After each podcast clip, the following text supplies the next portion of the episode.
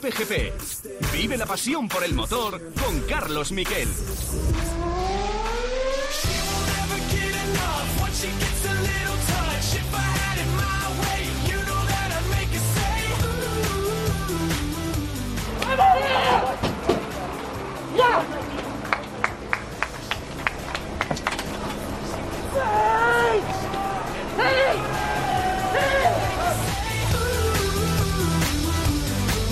Este es el grito de alegría de Joan Mir. Sí, sí, gritaba Joan Mir. Y estaba, pues era un grito desaforado, porque tenía encima el peso de no he ganado ninguna carrera en MotoGP. Está liderando el mundial, está ganando el mundial y no había ganado ninguna carrera. Decía, no importa, lo importante es el título mundial. Bueno, pues ya la ha ganado. Se ha quitado ese, ese peso encima que al final eh, lo que hace me recuerda un poco al desahogo que tuvo eh, Fernando Alonso cuando gana el Mundial eh, de Fórmula 1, el primer Mundial en 2005, ¿no? Es un poco un grito de algo que llevas dentro, algo que le oprimía a Joan Mir. Y con esta victoria por delante de Ale Riz de Paul Espargaró y del problemón que tuvieron las Yamaha que no iban ni para atrás, Cuartararo se cayó en las primeras vueltas, eh, Viñales salía del pit lane, decimotercero, decimocuarto. El caso es que con este resultado, el domingo que viene puede proclamarse campeón a eso de las 2.45 de la tarde en Valencia, solo con que haga un tercer puesto porque tiene 37 puntos de ventaja en el Mundial. Esa es la situación para Joan Mir y esto es lo que decía sobre esta primera victoria. Es algo que me estaba que me estaba furulando por la cabeza y esto es algo que tenía que quitármelo de en medio cuanto antes posible. Hoy era el día, lo he aprovechado y, muy, contento. Eh, la verdad ha sido un fin de semana redondo, aún, aún no teniendo la, pole position ni nada, porque eh, desde, desde el viernes, eh, con estas condiciones tan adversas, lluvia, tal, hemos sabido mejorar en condiciones de agua, luego en seco he estado muy vivo esta mañana y ya me he encontrado bien con la moto y, y bueno, y en carrera me he encontrado especialmente bien. Hoy era, hoy era el día, hoy era el día. A veces que llego, estoy aquí, pero digo que hoy, hoy no era el día, pues hoy ha llegado el día ha costado, no no voy, a, no voy a mentir, pero, pero bueno, ha valido la pena.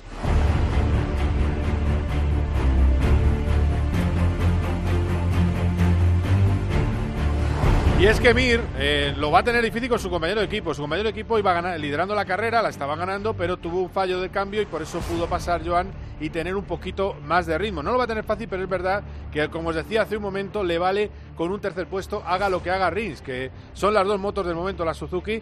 Y si vemos la última carrera, el único que estaba cerca era Paul Espargaro, con lo cual eh, Nakagami no llegaba, las Yamaha están perdidísimas, lo tiene muy muy bien para ganar y así habla de cómo puede ser ese próximo domingo triunfal Joan Mir es una buena diferencia. Eh, si en la próxima carrera entiendo que si salimos a, estar entre los cinco primeros ya sería nuestro, pero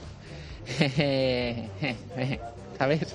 Intentaré nada. Eh, ahora mismo lo primero que se me pasa por la cabeza es hacer el fin de semana que hemos hecho. Luego ya, eh, si viene título o no, ya veremos. Bueno, pues ahí lo tenéis. GGG, GGG, se le escapaba la risa con Izaskun Ruiz en Dazón. Lo hablábamos con Izaskun el, en el último Cope GP, lo decíamos. Es un chaval que destaca sobre todo por su inteligencia. Vamos hoy a conocer cómo es Joan Mir. Vamos a, analizarlo con dos personas que le conocen muy bien, con su manager y también lo vamos a hablar con el director de comunicación de Suzuki, que nos cuenten cómo es su manera de trabajar. Pero hablamos de alguien que tiene 23 años, que es campeón del mundo de Moto 3 en segundo año en 2017 y que en el quinto año en el Mundial de Velocidad puede proclamarse campeón de MotoGP y no sé si os recuerda eso a alguien. Bueno, pues eso mismo es lo que hizo un tal Mar Market. Os, lo digo porque eh, la gente que está alejada de las motos no ha seguido eh, en los últimos años a Joan Mir, pero es que Joan Mir lo que pasa es que ha ido saltándose pasos. Es decir, no estuvo dos años en, en Moto 2 para ganarla, sino que estuvo solo uno y enseguida le fichó Suzuki, que tuvo ese año de transición y con lesiones la temporada pasada. Su rival, el hombre que si no hubiera tenido lesiones, lo decíamos en pretemporada, va a ser un año que las lesiones pueden marcarlo. Lo han marcado con el error de Márquez y con el error de volver demasiado pronto con ayuda de sus médicos. Y también lo ha marcado con que Rins tuvo problemas en las primeras carreras. Ale Rins es el piloto que más frente le puede hacer, que puede ganar el próximo fin de semana y que insiste en que va a seguir luchando hasta que le quede una gota de esperanza. He cometido un pequeño fallo, no, no me ha entrado bien la bota y, en vez de reducir he puesto marcha sin querer y, y esto nos ha costado la, primera, la primera posición, pero, pero bueno, da igual. Después he intentado aguantar a Joan y, la verdad que poquito a poco se, me ha ido yendo y, muy sido complicado, sí. Y la cruz sin duda es Yamaha. Yamaha no está, no está, no, la moto no va, no saben por qué no va. Unos hablan que por el motor, otros que chasis, yo creo que Valencia chasis, obviamente. Cuartararo sin confianza, Viñales muy enfadado. Viñales es el que es más crítico en el equipo, dice que no le hicieron caso desde pretemporada. Escuchamos a Maverick. Hay que agachar la cabeza y trabajar duro porque realmente las otras marcas nos han pasado por delante y hay que, hay que trabajar duro. ¿Por qué crees que os están pasando por encima? No lo sé, no lo sé realmente. Yo creo que nos hemos focalizado en siempre en buscar potencia, potencia, potencia y hemos perdido todos los otros puntos fuertes que tenía nuestra moto, ¿no? que era el grip inicial, el grip en curva ¿no? y sobre todo en, en maximum banking. Inclinado a tope, ahí teníamos mucho grip, ahora parece que vayas en hielo. Entonces creo que bueno, pues nos han focalizado mucho en potencia, potencia, potencia, pero no hay ni potencia ni hay todo lo demás. Entonces eso es un problema, ¿no? Porque al final, si no tienes potencia, pero la moto gira, acelera, bueno, pues te defiendes, pero sin potencia, sin, sin, grip es complicado. Bueno, para el diccionario, Copejeperos, Maximum Banking, me ha gustado. Bueno, la máxima inclinación de la moto, para, para que lo, lo entendáis. ¿Qué más cosas podemos sacar? Bueno, lo positivo.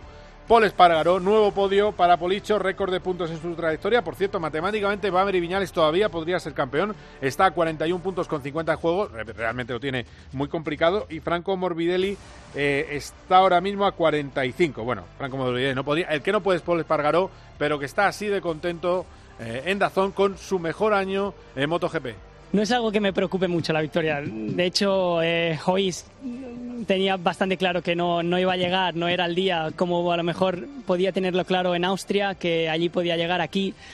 Sabía que las Suzukis tenían algo más, sobre todo los domingos, ¿no? Ellos van mucho más rápido que los demás, eh, tienen un puntito más y estoy muy satisfecho. Este año, sin duda, me han faltado esos momentos, esos puntos que hemos cometido algún error y, y lo hemos pagado caro en el campeonato, pero, pero sin duda, antes de empezar la temporada, si alguien me viene y me dice que hubiéramos conseguido dos poles y estos podios, eh, hubiera firmado con los ojos cerrados. Así que estoy, hoy sí que estoy muy satisfecho con los resultados que hemos hecho hasta ahora. Pues ahí lo tenéis, muy satisfecho. Y hablamos de las otras categorías, que hay mucha tela también que cortar. También podría darse alguna carambola para que tuviéramos campeones el fin de semana que viene. Yo creo que no, que habrá que esperar a Portimao dentro de dos semanas. En Moto 2, triunfo de, Mesechi, de Besecchi con el eh, segundo puesto de Jorge Martín, tercero Remy Garner y cuarto Bastianini, que es el nuevo líder del mundial, quinto Baldassarri, sexto Marini. En fin, lo más importante de Moto2 es que se cayó San Lowe's y en el mundial es el líder Bastianini con solo seis puntos de ventaja sobre San Lowe's y Marini con 165, 184 para Bastianini y 165 para el hermanastro de Valentino Rossi. A Valentino Rossi, que el año que viene le va a tener en MotoGP, le va a hacer mucha ilusión, porque cuando él llega al Mundial de 125 tenía en brazos a un bebé llamado Marini. Así que fijaros las cosas como, son. Y en Moto 3, por cierto, Alberto Arenas mantiene el liderato por los pelos después de ser descalificado y tener una avería porque le arrollaron en la carrera, en una carrera en la que ganó eh, Raúl Fernández, el primer triunfo que ya se venía mereciendo, había logrado muchas poles, segundo Sergio García y tercero el líder del campeonato Ogura que pasó en los últimos metros a Tony Arbolino. En la clasificación de Moto 3, solo tres puntos en el campeonato para Alberto Arenas y que lleva 20 de ventaja sobre Vietti, su mano a mano con Ogura, quedan dos carreras. Yo creo que Albert, con la solidez que ha tenido, quitándose el lunar eh, del domingo, yo creo que lo, lo puede sacar y va a estar ahí arriba.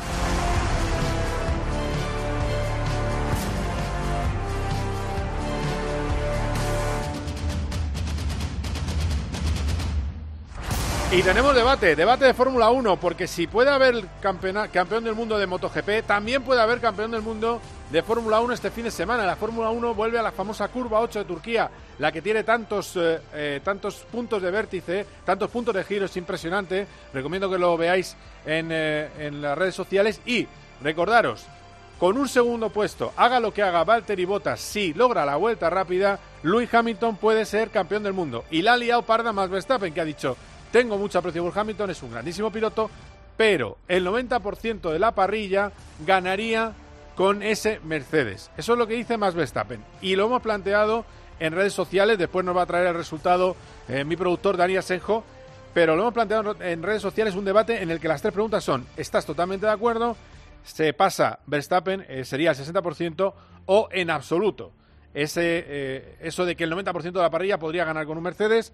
Bueno, pues ahora mismo no os voy a decir quién está ganando, pero sí los votos. Estamos en más de 2.200 votos en solo dos horas de encuesta. O sea, que está tirando mucho, está funcionando mucho la encuesta de COPGP y lo vamos a debatir con un piloto y con alguien que lleva 60 años viendo carreras. El piloto es Roberto Meni y el eh, excomisario y vicepresidente de la Federación Española de Automovilismo, Joaquín Verdegay. ¿Es verdad que el 90% de la parrilla podría ganar con ese Mercedes? Bueno, pues lo vamos a ver. Eh, insisto, si no gana botas se le aclara mucho a Luis Hamilton, es decir, con un segundo ya le vale con cualquier puesto, que para un Mercedes es muy asequible, es decir, que lo tiene a tiro y si no seguro en la eh, primera de Bahrein. Lo vamos a vivir este fin de semana, recuerdo, 11 y 10 de la mañana, hora muy temprana para la Fórmula 1, que lo vamos a contar aquí, en una semana en la que vamos a tener dos COPGPs, así que no lo perdáis. También os daré las otras noticias que han pasado durante el fin de semana. En fin, que tenemos mucha tela que cortar. Quedaos ahí. COPGP.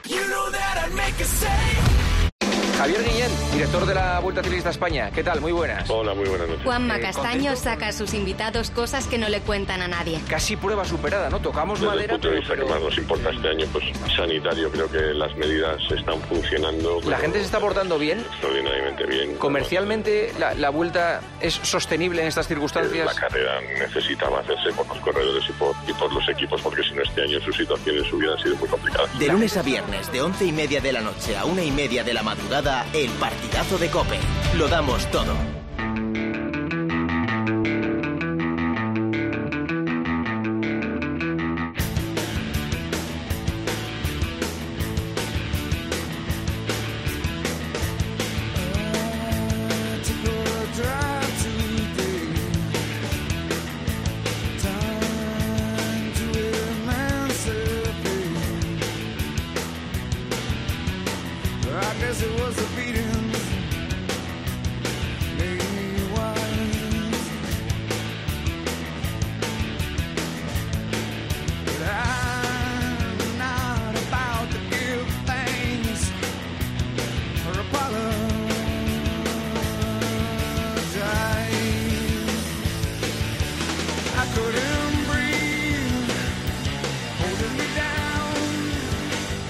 Bueno, ya más homenaje no se puede hacer a Borja González, que debe ser el colaborador mejor tratado de la radio española. Para él dedicado este comienzo con Pearl Jam. Hola Borja, ¿qué tal? Buenas tardes. Me encanta, me encanta. Estaba pensando, digo, me va a preguntar a ver si sé qué es y ya tenía totalmente localizado el, el autor, iba a decir, porque Ah, la vale. última vez que, que les vi vino el cantante solo, Eddie Vedder, a Madrid, al Palacio de los Deportes, Sí. y fue un concierto maravilloso, así que te, te lo agradezco. No siempre te lo agradezco porque a veces me pones alguna... Moñada. eh, Hay eso que calificamos como moñada, pero en este caso te lo agradezco de corazón. ¿Cuál es el tema? ¿Cómo se llama? ¿Ya te lo sabes No también? sé, no sé, Ah, no vale. sé, hasta ahí no llego. No Bueno. vayamos tampoco al concurso, bastante con que reconozca grupo. Bueno, está bien. Eh, Rear View Mirror, ¿eh? o sea, el espejo retrovisor. Viene, Ah. viene a perfecto, viene perfecto para lo que estamos hablando. Porque claro, el que tiene que mirar poco retrovisor es el hombre del que vamos a hablar ahora. Eh, le voy a saludar, yo creo, porque está esperando eh, alguien que es muy amigo tuyo. Además, le conoce hace muchos años, es el manager de Joan Mir, eh, Paco Sánchez. Hola, Paco, ¿qué tal? ¿Cómo estás? Buenas tardes.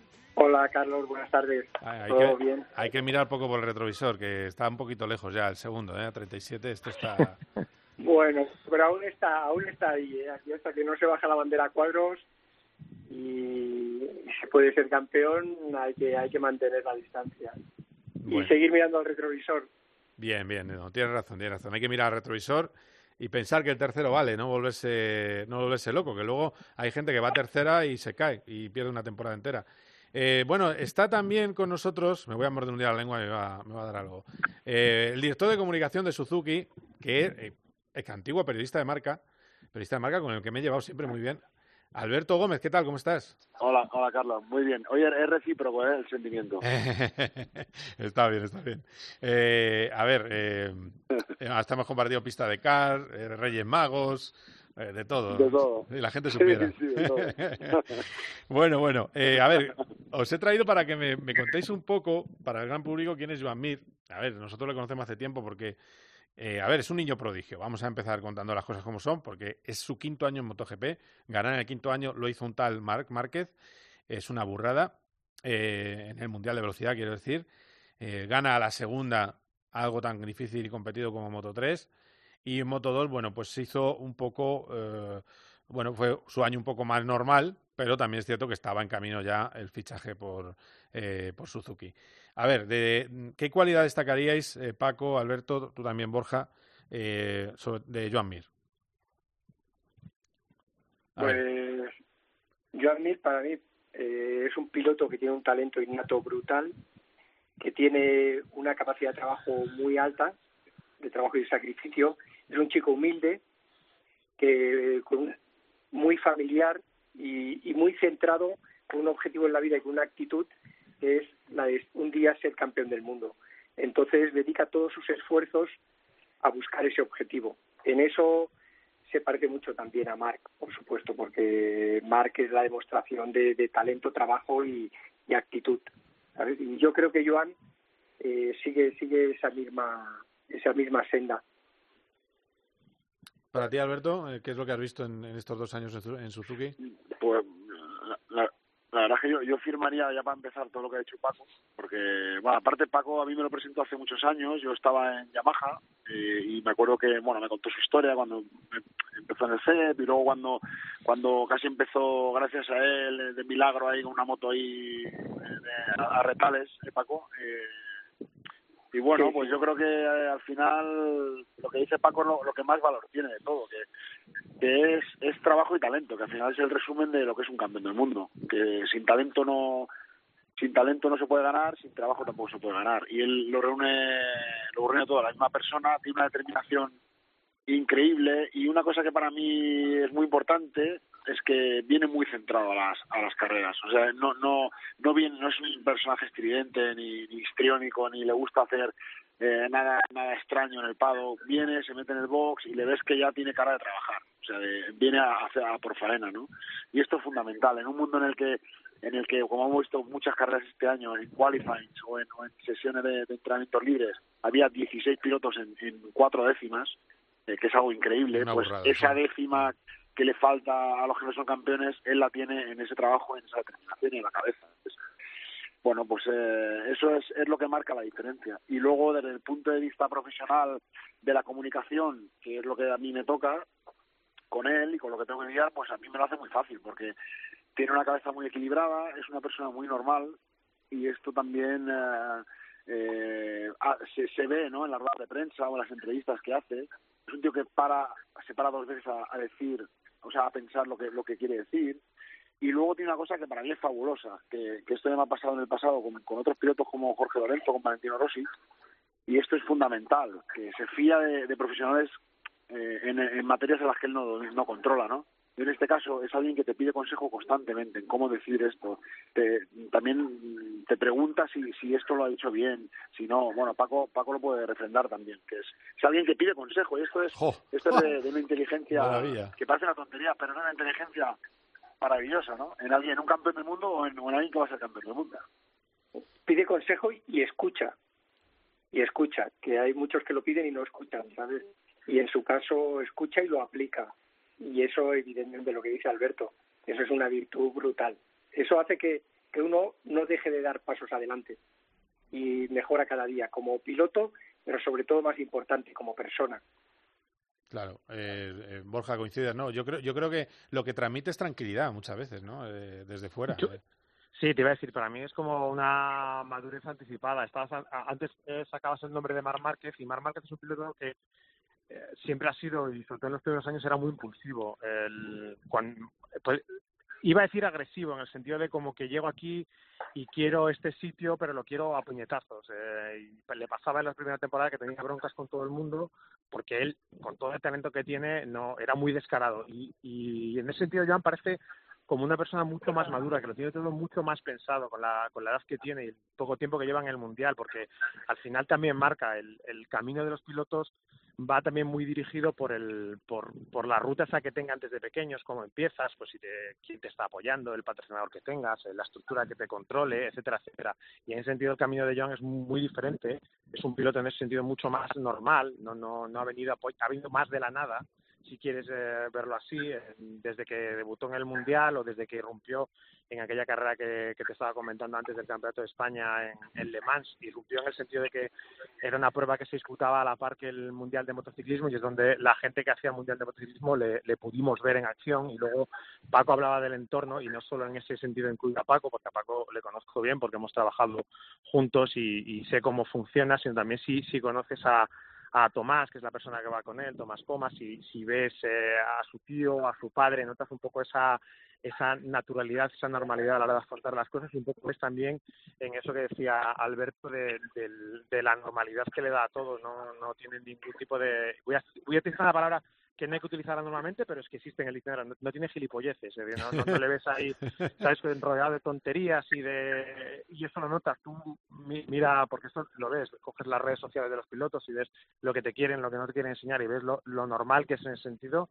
Y yo creo que esa, esa madurez es lo que le ha permitido llegar hasta ahí, sobre todo viendo un poco cómo ha sido este año, porque es un año en el que si cuando estamos, termina la carrera de la República Checa, que era en agosto la tercera, te dicen que este tío puede ser campeón del mundo, te habías reído, porque venía de un cero en la primera carrera, venía de caerse allí porque, bueno, le tiró y que recuona, pero no habría contado para nada, y ha sido capaz de construir este título en el año más complicado que se recuerda por la igualdad, por lo difícil de la situación y en general también porque ha habido muchas variables incontrolables para todo el mundo, ha sido capaz de construir el título a base de ese trabajo de constancia. Le faltaba la victoria que la ha conseguido este domingo, pero le faltaba porque, bueno, se la negó, digamos, la fortuna en Austria, pero aún así tampoco se ha cegado. Ya ha conseguido la victoria en el momento más complicado, que es cuando más presión debía tener él, que es el, en contar puntos para ver cuándo puede ser campeón, cuando menos urgencias tenía de hacerlo, cuando incluso él ya en su discurso no metía tanto la variable victoria como algo importantísimo para él, la ha conseguido en una carrera muy apretada con su compañero de equipo.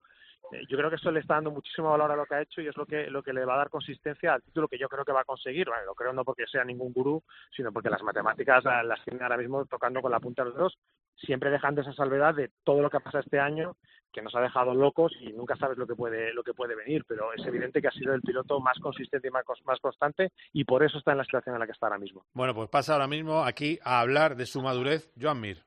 Eh, seguramente el hecho de haber crecido tan rápido y haber llegado tan rápido aquí donde estoy ahora me ha hecho madurar más rápido y, y me ha hecho que, que, tenga más madurez que un, que un tío que lleva solo dos años y cinco años en MotoGP, ¿no? en, en, en el Mundial.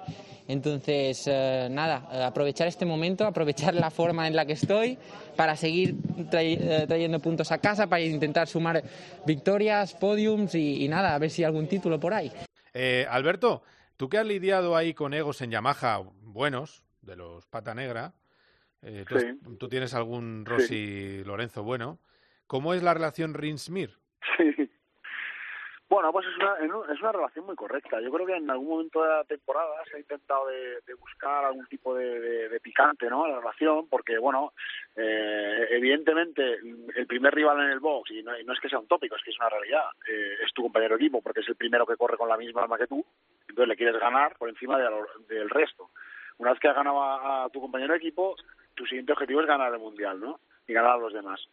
Entonces, es evidente que surgen fricciones porque, porque ahí hay, hay una lucha de egos, porque los dos quieren ser el número uno en el box, eh, y esto es normal. Tampoco hay que hacer un. O sea, en Yamaha esto eh, eh, era delirante, ¿no? Por poner algún adjetivo. en ocasiones era delirante porque había un nivel de competitividad extraordinario, además entre dos tíos que eran multicampeones del mundo, y, y todas las miradas estaban además centradas en ellos estos chicos son jóvenes, todavía están en un proceso de maduración, de, comprender cómo, cómo comportarse tanto dentro como fuera. Bueno, es parte del proceso y es normal, ¿no? Entonces yo creo que es una relación muy correcta y últimamente diría que hasta bastante más cordial. Yo creo porque se están dando cuenta de que están haciendo los dos, están haciendo algo muy grande con Suzuki, ¿no? Y Suzuki está haciendo algo muy grande con todo este paquete moto, pilotos jóvenes y tal y, y, se están subiendo al podio los dos juntos y esto les está de, de alguna forma acercando un poquito, poquito a poquito, ¿no? También para darse cuenta de que bueno de que los dos son parte de, de este sueño que están que estamos todos compartiendo de, lo- de, lo- de que su pique sano de que, de que esa competitividad nos está llevando a todos a donde estamos ahora mismo jun- junto con los, los ingenieros japoneses que están consiguiendo pasito a pasito cosas increíbles y una moto pues mira que está para pelear por el mundial No, un chasis maravilloso. Eh, Paco, habrá que hablar con David de Brivio, que hay que mejorar ese contrato, ¿no? No te preocupes que eso ya está hecho y de eso me he ocupado yo ya hace un tiempo. de, esa, de esa parte no te has de preocupar. está, está más que cubierta. ¿Así? ¿Hasta, ¿Hasta cuándo le tenemos en Suzuki? Bueno, él está en Suzuki hasta el 2021-22 y obviamente tiene un contrato, pues que era un contrato casi de rookie, pero por unos condicionantes, pues que si un día era campeón o subcampeón o tercero o hacía un papel relevante, pues evidentemente se actualiza en función de, de, ese rendimiento y el rendimiento está dando el máximo, con lo cual, pues te digo que de, de esa parte no os tenéis que preocupar que está, está muy bien cubierta. Ah, bueno, bueno, bien, bien. No, es que, en fin, es que, que no es Alberto el que trata de ese asunto, pero bueno, es, es Suzuki, por, por ponerlo aquí en la mesa. Oye, que, que yo, yo lo renovaría a los dos, ¿eh, Alberto? A, a Rins y a, y a Mir, eh, a los dos. Pero Los bueno. dos están no no yo también oye y si hay que pagarles un poco más y si hay, y si hay que pagarles un poco más se les paga ¿eh? no depende de mí pero yo ya, lo- ya lo firmo ¿eh? claro, es que Suzuki desde el 82 no lograba un doblete en una carrera de, de- de la máxima categoría. Es una barbaridad y no son campeones del mundo en- en- de pilotos desde el 2000. Em, bueno, pues eh, yo creo que está todo eh, muy, muy de color de rosa y os pregunto a los dos y también a Borja. A ver, hay un, hay un fantasma pululando que me dicen los que no saben de motos, que es, sí, sí, pero este mundial si está Márquez lo gana Márquez. ¿Eso qué tenéis que decir? Bueno, a ver, Mar Márquez eh, obviamente es un tío con un talento extraordinario, es ocho veces campeón del mundo, eso no pasa por casualidad, es el máximo rival a batir, pero también te tengo que decir que Mar Márquez no está de vacaciones. Mar Márquez está recuperándose de una lesión, una lesión que tuvo disputando una carrera del Mundial donde estaban todos, eh, es un riesgo al que se someten todos los pilotos y que ha pasado toda la historia. Swan ganó el título un año que se lesionó Reini, Duhan ganó un título un año que se, que se lesiona Swans. Eh, siempre en la historia, o Reini también, cuando tuvo el accidente de Misano, eh, siempre en la historia han habido lesiones, han habido problemas y obviamente lo que un piloto ha de estar es para aprovechar eh, cualquier posibilidad que le abra el campeonato en una lucha lógica. Aquí no ha habido nada antideportivo, Marc no se ha caído porque Joan lo haya tirado o porque haya hecho nada para que no esté en el Mundial, tampoco tenemos nosotros nada que ver con una recuperación acelerada que a lo mejor no tocaba, pero que yo no quiero ni discutir ni plantearme, sencillamente Marc no está, nosotros nos tenemos que enfrentar a otros 20 o 21 pilotos que son todos, y os lo puedo decir, extraordinarios, como decía Alberto, haces unas calificaciones y están en 0-3 o en 0-4, eh, 18 tíos. Entonces, yo no me gustaría quitarle mérito a ningún piloto. El que sea campeón, que ojalá sea Joan, pero si no es Joan, pues será cualquier otro, el que lo sea, eh, será un campeón merecidísimo. Haya ganado una carrera, no haya ganado ninguna. Y tal. El que es campeón es el que más se lo merece. Y este año, por ahora, hasta el día de hoy, el que más se lo está mereciendo, obviamente, es Joan.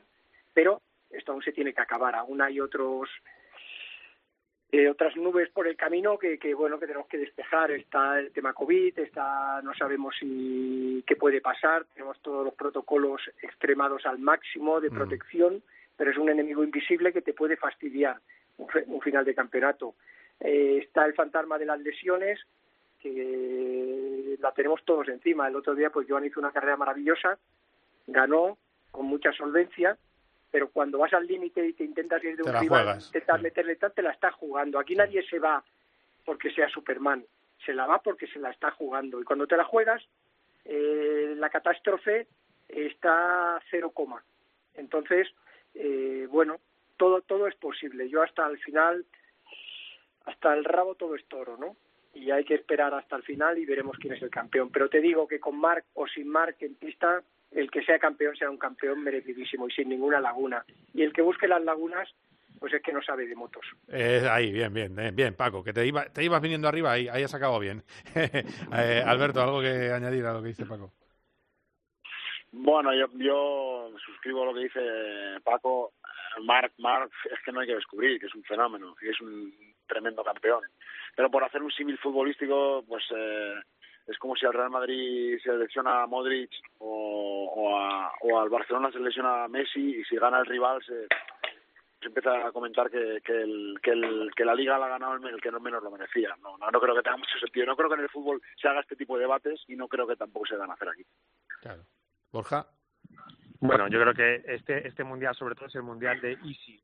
Todos los pilotos tienen algún easy y si no hubiese pasado esto y si no hubiese pasado lo otro. Y lo que pasa, pasa y pasa en la pista. Si hubiese habido un francotirador en Jerez que hubiese disparado a Marc, pues podríamos entender que era una variable pues eh, externa, pero al final te lesionas corriendo y el nivel que está demostrando Joan y aparte es que ese easy estuviese Marc tampoco sabemos cómo hubiese ido la temporada, es imposible de, de, de, predecir qué pasa en un año aunque estuviese Mar Márquez y es buenísimo Mar Márquez.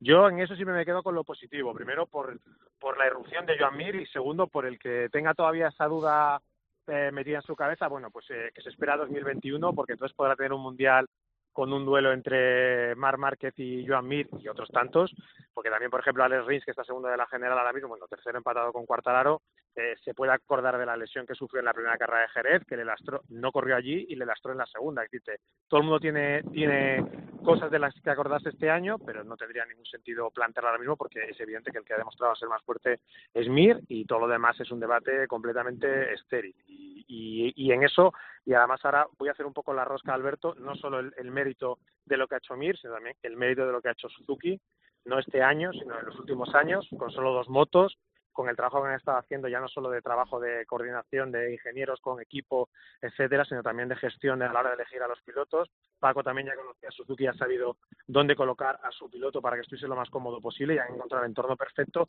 y esa suma de factores también es lo que ha llevado a que a que Joan Mir esté en esta en esta tesitura ahora mismo en esta posición preferente de poder ganar el mundial porque todo suma en el, en el campeonato. Gestionar los malos momentos gestionar la tensión y también eh, saber estar donde hay que estar y que el equipo y la fábrica en este caso sea capaz de controlar las situaciones y de gestionarlas como las está gestionando Suzuki.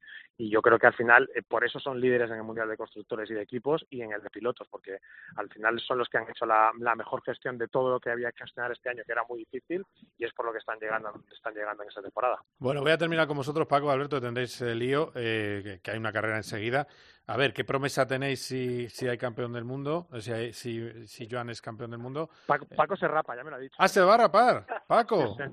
Oye, sí. pues muy bien, te va a quedar muy bien, ¿eh? Me va a costar, me va a costar, me va a costar un poco, pero lo voy a hacer. Busca, y mira, busca una y lo voy a Paco Sánchez en internet. Y lo voy y lo voy a hacer antes de la carrera.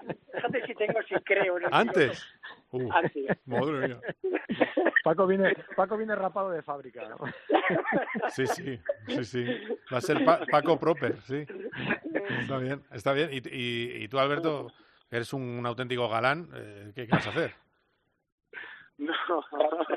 No, no, no, yo creo que yo creo, sí, rapar, rapar podía raparme, pero creo que tengo la casa muy grande, quedaré muy mal.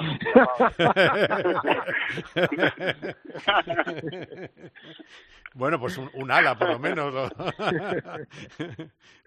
no, yo creo, yo, este año si, si, si toca festejar y crucemos los dedos, eh, yo creo que hay que festejar a la altura de las circunstancias. Ha sido un año complicado, no en el deporte, sino en la vida, en la vida normal para todo el mundo y hay que festejar porque al final la vida son alegrías y penas, evidentemente, pero hay que estar a la altura de las circunstancias, tampoco, tampoco hay gente en los circuitos, con lo cual tampoco se puede hacer un gran dispendio ni, ni pero hay que hay que festejar, bueno, pues como toca y celebrar que dentro de lo malo de que este año, pues nosotros a nosotros nos ha ido un poco mejor. Pago un tatuaje en la te pegaría un tatuaje ahí en la cabeza con el nombre de Joan o algo, ¿eh? No, no, no. Mira, si me tuviera que tatuar todos los campeones no tendría cabeza para ponerlos allí, así que mejor esas cosas. Yo soy poco de promesas, la verdad. Eh, soy bastante austero y me gusta celebrar los éxitos cuando llegan, tener la suerte. Soy un privilegiado porque he podido celebrar un montón de títulos que han ganado pilotos para los que he trabajado. Yo no he ganado ninguno. Yo he tenido la suerte de poder estar ahí y celebrar muchos y, y eso ya me da una satisfacción inmensa eh, ya te digo, no, no hace falta hacer muchas más promesas. Alberto no le he sacado promesa. eh, Lo va a celebrar mucho, ha dicho. Bueno, no pasa nada. Eh, eres un tío serio, Alberto. No, no, ¿eh? Sí, sí, sí. Habrá que tomarse una copichuela, por lo menos, Sí, ¿no? sí. O, o diez. Hombre, hombre, sí, pero aquí en el hospitality poco más, porque tampoco se puede hacer nada más. Entonces, bueno, habrá que habrá que celebrarlo en familia, casi. Claro, claro, claro. Que ya va bien, ¿eh? Sí, sí, sí. No, está perfecto, está perfecto. Eh, que, que mucha suerte para el fin de semana. Mucha suerte con todo, que nadie se caiga, que todo salga bien. Y, y nada, que estaremos en contacto. eh, Paco Sánchez, Alberto Gómez. Ha sido un placer, ¿eh? Así que volveremos a hablar, que me da a mí que esto... eh, el año que viene va a haber un Suzuki Honda muy simpático. Es que esto, cuidado que esto no, no acaba aquí, ¿eh? me parece a mí. Pero bueno, vamos a ver qué pasa. Que gracias, Vamos. compañeros, ¿eh? Muy bien. Una- un abrazo muy fuerte. Muchas gracias, luego, Carlos. Vale. Un abrazo. Venga, que vaya bien. Eh, a ver, Borja, solo una cosa más. Quiero que me contestes a, una, a, un, a algo muy sencillo. Eh, ¿Qué le pasa a Yamaha? Eso, o sea, Bueno, o sea, breve, vamos, ¿quieres- que es que queda poco tiempo. Claro, ¿quieres que sea breve? Pues mira, yo creo que están pagando una mala planificación de la temporada, una creo que tienen un poco de cacao interno, deberían reorganizar un poquito el, el equipo en general porque tienen cuatro pilotos muy buenos, dos motos diferentes, no están no han entendido bien los momentos de crisis. Lo mismo que te decía que, que Suzuki ha sido capaz de hacerlo todo de manera tranquila en Yamaha no han acertado y cosas que ya venían las, arrastrando desde el pasado a- se les ha acentuado ahora este año con las circunstancias peculiares que hay y yo creo que ha sacado un poco de, quicio a los pilotos, a Maverick sobre todo, por todo lo que se ha sumado hasta este fin de semana sobre todo, a Quartaro que se le ha visto muy nervioso, no voy a decir Rossi porque Rossi ya ha venido de, de este par de fines de semana difíciles y, y un- la marca ha ganado más carreras este año pues ha tirado la oportunidad de ganar un mundial en ausencia de, de su principal rival en las últimas temporadas, Marc Márquez, y lo van a pagar y van a tener que, que tomarse este invierno para reflexionar, para trabajar y para intentar llegar de otra manera al principio de temporada, porque yo creo que sí que ellos son los que los que han pagado más la, la falta de, de, no sé si de organización o de estructura idónea para para enfocar un mundial como estos y, y ya se está viendo. Veremos a ver qué pasa en las dos últimas carreras del año, pero ya te digo que desde fuera la sensación es de que, de que la situación está un poco descontrolada ahora mismo. Bueno, pues ya sabéis, 11, 12 y 20 y 2 de la tarde, así ya no te lo pregunto. Eh, gracias, Borja, eh, como siempre. Estaremos en contacto. Nada. Cuídate. Un abrazo, Carlos. Un abrazo. Hablamos. Quedaos ahí que vamos a hablar de Fórmula 1. Cope GP. Vive la pasión por el motor con Carlos Miquel. Paco González, Pepe Domingo Castaño y Manolo Lama lo dan todo. Momentos de alegría, felicidad, buenas vibraciones. En el deporte, Para mí penalti, ¿eh? ¿Cómo le ha ganado la en el entretenimiento, ¿Es estreno de esta semana o qué? Es estreno muy bueno la película. en la información. Seguida la última hora de los gordos de la primera división, pero... Paco González, Pepe Domingo Castaño y Manolo Lama. Tiempo de juego. Lo damos todo.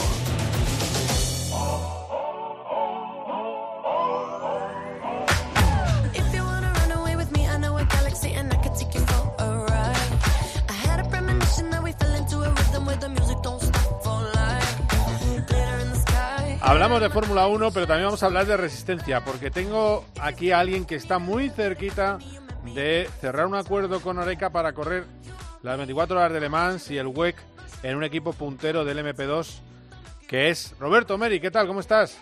Hola, ¿cómo estamos? ¿A cuánto estás de, de la firma? No lo sé, la verdad que no lo sé. No lo sé de verdad, ¿eh? Vale, vale. Bueno, pero que estás ahí, ¿no? has probado el coche, el, el Oreca, eh, y, con un test de neumáticos de Goodyear. Eh, bueno, sería, sí, sería hacer el campeonato si las cosas salen bien, ¿no? Sí. Eh, y qué te, bueno, ¿qué te ha parecido comparado con el Ligier? No, la verdad que, que la verdad que una pasada. A ver, el coche es bastante más rápido y encima es que es mucho más fácil de llevar. El Ligier era un coche que era muy muy nervioso, con el que corría las 24 horas de Neumann, complicado de llevar y encima corría poco. Así que lo tenía todo aquel Lo coche. tenía todo, sí, sí. Y este corre bastante más eh, y es más fácil de llevar. O sea que bien. El circuito, bueno, está en Portimao y Aragón. No conocías Portimao y te ha encantado, ¿no? Eh, Portimao estuve yo en el 2009 con la F3 Ah, vale. eh, hace Vale, años. vale. Y con el asfalto viejo que está muy bacheado. Ahora con asfalto nuevo la verdad que me ha parecido que está mejor. Y, y nada, la verdad que el circuito es muy divertido con tanto desnivel. Eh, la verdad que es divertido. Mm, Bueno, bueno, pues a ver si hay suerte, ¿eh? Y Te vemos ahí hacer un campeonato entero de resistencia, donde yo creo, yo te lo he dicho muchas veces, que tienes dos, dos caminos donde puedes destacar, yo que, que soy amigo tuyo, creo, Eh, siempre te, sí, te ha aconsejado dos cosas, eh, la Indy o Resistencia. Y, y la Indy tiene más budget, eh, hay que poner bastante pasta en la mesa, eh, pero, pero en las dos la puedes liar. De hecho, en Resistencia Alemás hiciste unos relevos este año brutales, o sea que, que perfecto. Eh, te llamo porque tenemos, tengo a, a mi productor Dani Asenjo, eh, mm, le tengo que tiene en sus manos la encuesta que hemos planteado. Y la encuesta que es si estáis de acuerdo o no con lo que dice Max Verstappen. Lo que dice Max Verstappen es que con el, el 90% de los pilotos de la parrilla actual ganarían con el Mercedes, que Hamilton es muy bueno, pero que el 90% de los pilotos de la parrilla actual ganarían con el Mercedes. Para debatirlo, antes de dar el resultado, que insisto que ahora eh, lo va a poder localizar en redes sociales eh, Dani Asenjo, antes de daros el resultado, sumo al debate a alguien que sabe mucho de Fórmula 1, que lleva muchos años eh, viendo carreras, que es Joaquín Verdegay. Hola Joaquín, ¿qué tal? ¿Cómo estás? Hola, ¿qué tal? Buenas tardes. Y, y pre-enhorabuena a Roberto por el- la firma. Ahí, ahí. Aunque sea solo pre, pero bueno, ánimo. que Está en camino. seguro. Ya, esto está, esto está alegre. ya. El equipo es el, el G2, ¿no? Es el, el, eh, el equipo, ¿no? Eh, Eh, no sé, no lo sé. vale, bueno, ok. Vale, que no lo tiene cerrado. Vale, no lo tiene firmado, Joaquín. Vamos a ser Sí, sí, moderados. por ¿vale? eso a- pre-enhorabuena todavía no es completa. O sea, pre, enhorabuena. Está en el camino. ¿Eh? Porque luego... No, no, el, el test ha ido muy bien. O sea, si es por el test, el test ha ido muy, muy bien. Vale, vale, está en el camino. Bueno, pues, a ver, antes de que votéis, tenemos ya el resultado. Dani Asenjo, ¿Qué tal, Carlos? Sí, Muy bien. tenemos resultado. Hemos dado tres opciones, totalmente de acuerdo. Se pasa, sería el 60% o en absoluto. Y de momento, el 68% dice que está totalmente de acuerdo. Totalmente de acuerdo. El 25% dice que se pasa, que sería el 60%. Y solo un 7% dice que no está de acuerdo en absoluto. Bueno, bueno. O sea, solo un 7 no está de acuerdo en absoluto. Eso es. Que son los hamiltonianos, que dicen que es que Luis, que es un genio. Eh, ¿Número de votos ahora mismo llevamos? Llevamos más de 2.300 votos. Bueno. 2.300 votos. Es que ni las encuestas de Deportes Cope. Es Bueno, increíble. hay, que, hay que votar, hay que votar, hay que votar. Hay que votar, ¿eh? que, que hay que votar como locos, incluso cuando estén oyendo este programa esta tarde, porque dura un día. Así que votad, votad. ¿Y cuál sería vuestro voto, Roberto? Bueno, a ver, es que hay que considerar varias cosas. Es que no está muy claro el tema. ¿Quién es tu compañero de equipo? ¿Tu compañero de equipo cuenta, no cuenta? Claro, Hombre, contaría, claro. Cont- a Ahí, ver, que- ahí pues- tienes uno que, que pierde ya. O sea, ya tienes... Son 20, en un 10% son dos. Es que a lo Pues mejor a- entonces- a- así ha calculado, así ha calculado Claro, si, digamos que dices, oye, no, pues eh, Botas no cuenta, porque Botas es que con un Williams iba rápido, hacía podiums y era un Williams, ¿no? A ver, era un Williams que no era Williams de hoy en día. Pero, pero claro, eh, yo lo que digo que es un piloto muy rápido, si sale primero pues es muy competitivo, pero, pero claro, lo que le cuesta un poco es en carrera. Eh, entonces, ganar a Botas no, es- no es fácil. De hecho, ha ganado a muchos compañeros de equipo que ha tenido, eh, eh, compañeros de equipo buenos. Pero, pero claro, eh, si no se contase a Botas, yo creo que sí que le daría la razón a, a Verstappen. Mm, Bueno. A ver, Joaquín, ¿tú también le das la razón? Pues absolutamente. Es decir, si hay dos pilotos. Bueno, vamos a ver. Creo que lo que dice Verstappen es que podrían ganar, supongo que carreras, no, porque ganar el mundial es otra historia. Yo creo que se refiere a ganar el mundial. De verdad es que no dice. Bueno. Se refiere a ganar el mundial porque lo que dice, lo que aclara es que eh, tiene mucho respeto a Hamilton, pero realmente eh, dice tengo mucho respeto a, a Hamilton, pero con ese coche ganaría el 90% de la parrilla. Yo Pero lo del mundial no lo veo tan claro, que pero bueno. que él, él se refiere como que Botas no cuenta, ¿eh? yo estoy convencido. Tú cuando Sí. dices eso no no cuenta, o sea, no hay que ganar Botas. Quiere decir que en ese coche tú subes a cualquiera dos y ganarían carreras. Que Yo eso es lo que creo. El Yo en eso estoy de 90%, acuerdo. Cuando Mira, te- el 90%, el 10% son Latifi y Stroll los que no ganarían, supongo. Sí, exacto, pero fíjate, incluso yo me planteo que el propio Stroll, que ha hecho algún podium, ¿por qué no iba a ganar una carrera de vez en cuando con un Mercedes? Sin duda, lo podría hacer como lo hace Bottas. No, Joaquín se pondría nervioso. Se pondría... También. Vamos, dejémosle que tomara la cabeza en las dos últimas vueltas, y a lo mejor, ¿eh? Pero sí, pero sí estoy con Verstappen, totalmente de acuerdo. Os voy a leer Aquí las, hay las 20 deca- tíos sí. Mm. y si, y si además metemos que este año no hay 20 pilotos, sino 21, porque también ha estado por ahí eh, con los temas del coronavirus Nico Hulkenberg. Eh, eh, si vamos a 2,1, si vamos con toda seguridad, el esto- 90% ganaría. Os voy a leer las declaraciones que ha hecho a, Fórmula, a la web de Fórmula 1, además, que a la web de Fórmula 1, a, a la organización de Fórmula 1 le debe encantar esta, estas declaraciones. Dice, eh, dice, no estoy frustrado por ello. Tengo mucho respeto por todo lo que eh, ellos han conseguido, se refiere a Hamilton y Mercedes. No estoy frustrado porque Luis esté en un Mercedes. Para ser honestos, el 90% de la parrilla podría ganar en este coche. No tengo nada contra Luis, es un gran piloto, pero el coche es En este demasiado... coche, es que ves, te has equivocado. Es que has dicho en el coche Hamilton y dice en este coche se refiere al Mercedes. Sí, sí, pero eh, termino, Sí. termino, termino, termino. termino. Eh, dice, pero el coche es tan dominante, vale, eh, igual otros pilotos no ganarían tan fácil como Luis, pero eh, lo que hay que hacer es aceptar las cosas como son y dar lo mejor que tengas, aunque no estés en un Mercedes, y estoy centrado en intentar ganarle. Es decir, está diciendo que otro, otro piloto sería campeón, aunque no ganaría tan fácil como Hamilton. Eso es lo que No, está yo diciendo. creo, no, yo creo que se está refiriendo a ganar, a ganar carreras. Sí, no, pero dice Sí, que no es tan pero dominante. que- Pero que, que, a ver, hay que ser, hay que ser realista. Es que tiene toda la razón. Es que tú quitas, ¿vale? Porque tú quitas a Verstappen y quién está cerca de los Mercedes. Ya. Dime quién es el siguiente piloto que está cerca de los Mercedes. Bueno, y Verstappen porque va a montar un Red Bull. Que no está mal, hombre. Porque si no, tampoco estaría tan cerca. ¿eh? está mal. Pero no porque falta de lote, sino por falta de coche, claro. Claro, es, es solamente un Red Bull. Es que no, es que el otro Red Bull está, vamos, está Pues- peleando con los pues dos yo, rosos. yo no me imagino a Grosjean siendo campeón del mundo, aunque lleve Mercedes, o a Magnussen. Yo los imagino fallando en algún momento. O sea, Vale, yo- muy bien, imagínate, pones, ahora se vuelve loco Toto Wolf y dice, yo quiero los de Haas. Y entonces echa botas y pone Grosjean y Magnussen. Y Hamilton ha dicho que se va a, a luchar por el veganismo y el Black Lives Matter. Y entonces, mm, y está Verstappen en el, en el Red Bull, yo creo que Verstappen a lo mejor sí que les podría ganar. Ahora, otra cosa es que de los buenos, de los 10 buenos o, o 12 que hay buenos, todos Pero esos tú, sí ver, ganarían. Perdona, lo has planteado mal. ¿Tú no crees que, que Vale. Grosjean y Verstappen acabaría mal la cosa? O sea, yo creo que no ganaría ni uno de los tres. Sí, no, la verdad es que sería un desastre. Sí, sí, Este sí. año habría mucha chapa. Bueno, pero estáis de acuerdo con Verstappen que el 90% ganaría con Mercedes. Vale, vale, pues ya está. Entonces, la siguiente pregunta es, ¿para qué va a renovar a Hamilton Mercedes? Ahórrate el dinero, sube a un chaval joven, haz campeón a botas, en carreras que te va a ver más gente porque van a estar más disputadas y Santas Pascuas, ¿no? Pues mira, sí, en mi opinión, en mi opinión, porque están ya eh, empezando a pensar en la salida, ya han ganado tanto que no les apetece nada más que hacer más gordo el récord, y su récord es más gordo si además de ganar ellos el Mundial de Marcas, gana eh, su piloto el enésimo Mundial de Pilotos. Y es el único interés que les mueve a pagar mucho más dinero a, a Eh, Hamilton. Eh, Es una estrategia de marketing, diría yo, ¿no? Sin Sí, es lo que duda. Joaquín.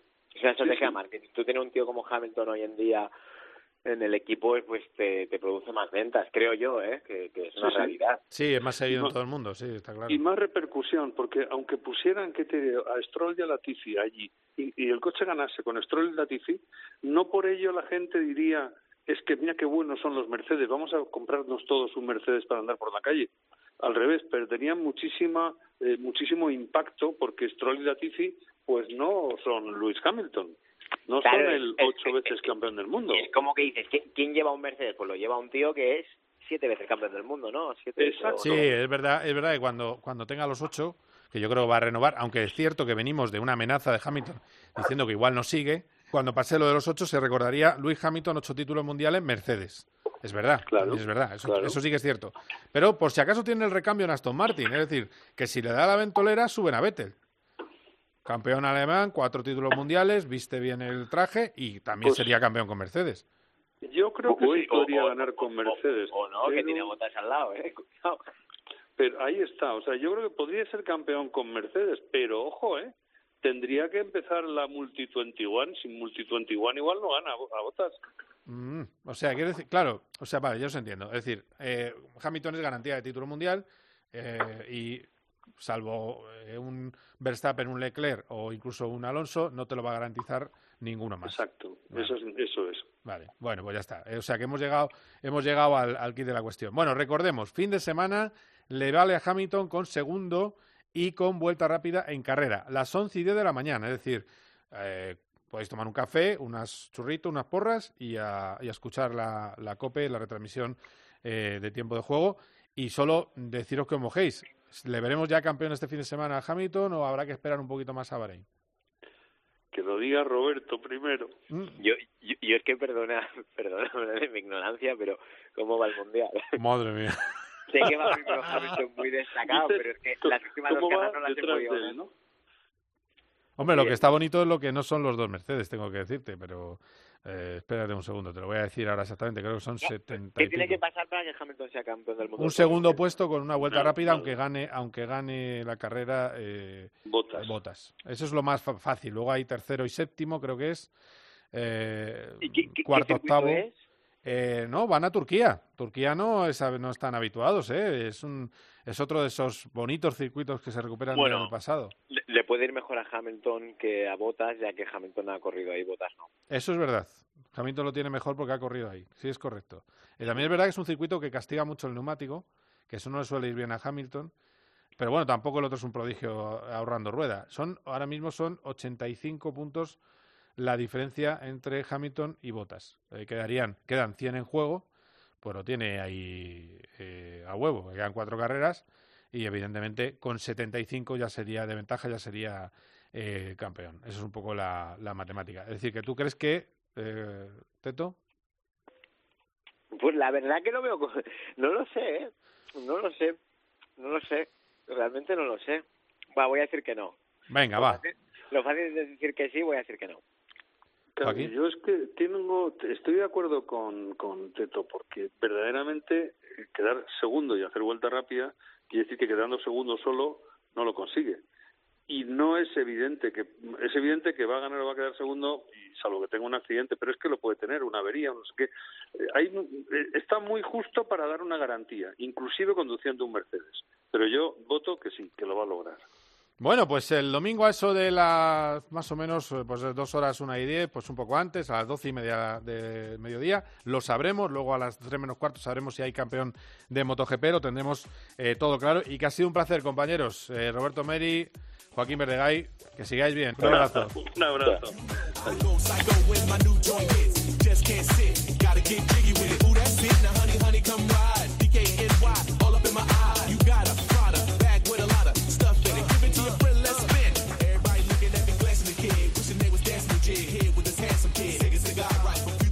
Bueno, vamos terminando con las otras noticias que ha habido este fin de semana. La principal, que tenemos un podio en el Campeonato de Europa de Rallys, que lo ha conseguido, lo ha, ha conseguido Efren Yarena. Eh, ha conseguido una tercera plaza en Rally de Hungría. Si no hubiera tenido problemas en la carrera anterior en Portugal, estaría luchando por el eh, campeonato, un campeonato que le queda todavía eh, un par de pruebas. La última será en el circuito de Spa Francorchamps el 13 de diciembre, el Rally de Spa. Bueno, con el circuito Spa como centro de operaciones, Rally de Spa y antes el Rally de las Canarias del 28 de noviembre. Esa tercera posición de Fre, eh, Arena con su copiloto Sara Fernández corriendo ya con un Citroën C3 4x4 de categoría R5. Ganó Mikkelsen por delante de Munster. Esa ha sido la, la situación. Cuarto, Oliver Solver y quinto, Nicolas May. Y en la clasificación junior, buena actuación también de la clasificación de la tercera categoría junior del hijo de Pep Basas, Pep Basas Junior, que quedó segundo en su categoría. Recordemos que es un campeonato donde están corriendo Efren Arena y tanto Efren Arena como Pe- como Pep Basas están corriendo con ayuda de la Federación Española de Automovilismo.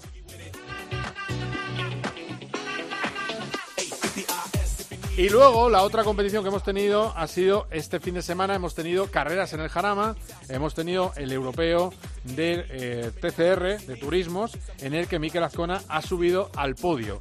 Venía de ganar en la Copa del Mundo y bueno, al final ha conseguido, bueno, perdón, ha, ganado la- también la, carrera eh, del, eh, del europeo de TCR y el próximo fin de semana puede volver a ganar, pero también en Copa del Mundo y de nuevo en el circuito de Aragón. Un día hablaremos con Mikel Azcona, que es otro de los pilotos que está haciendo grandes resultados. Esta vez corría con Cupra, está haciendo grandes resultados en turismos, en todo lo que compite. Él ha optado por otro camino y le tendremos pronto aquí en Cope GP.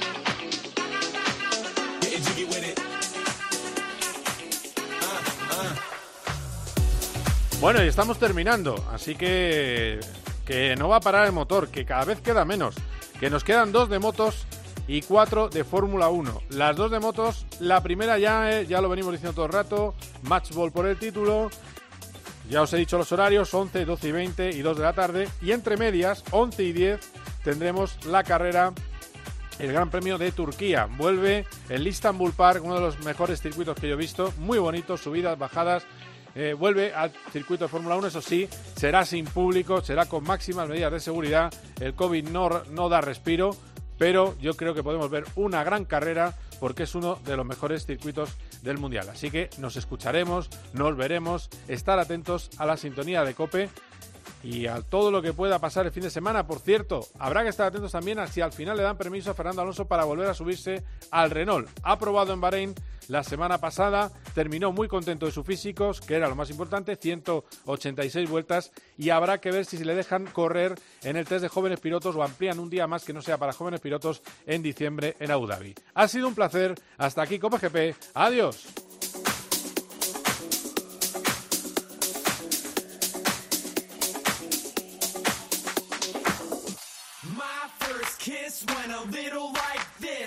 Cope GP. Vive la pasión por el motor con Carlos Miquel. You know that I'd make a.